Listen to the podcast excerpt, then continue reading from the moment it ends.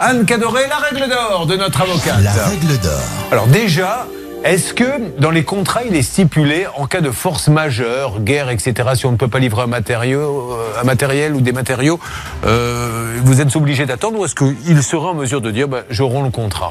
Alors effectivement, Julien, là on est dans, un, dans le cadre d'un contrat de construction de maison individuelle. Donc euh, le constructeur a l'obligation de délivrer la construction dans le délai euh, qui a été convenu entre les parties et au prix convenu entre les parties.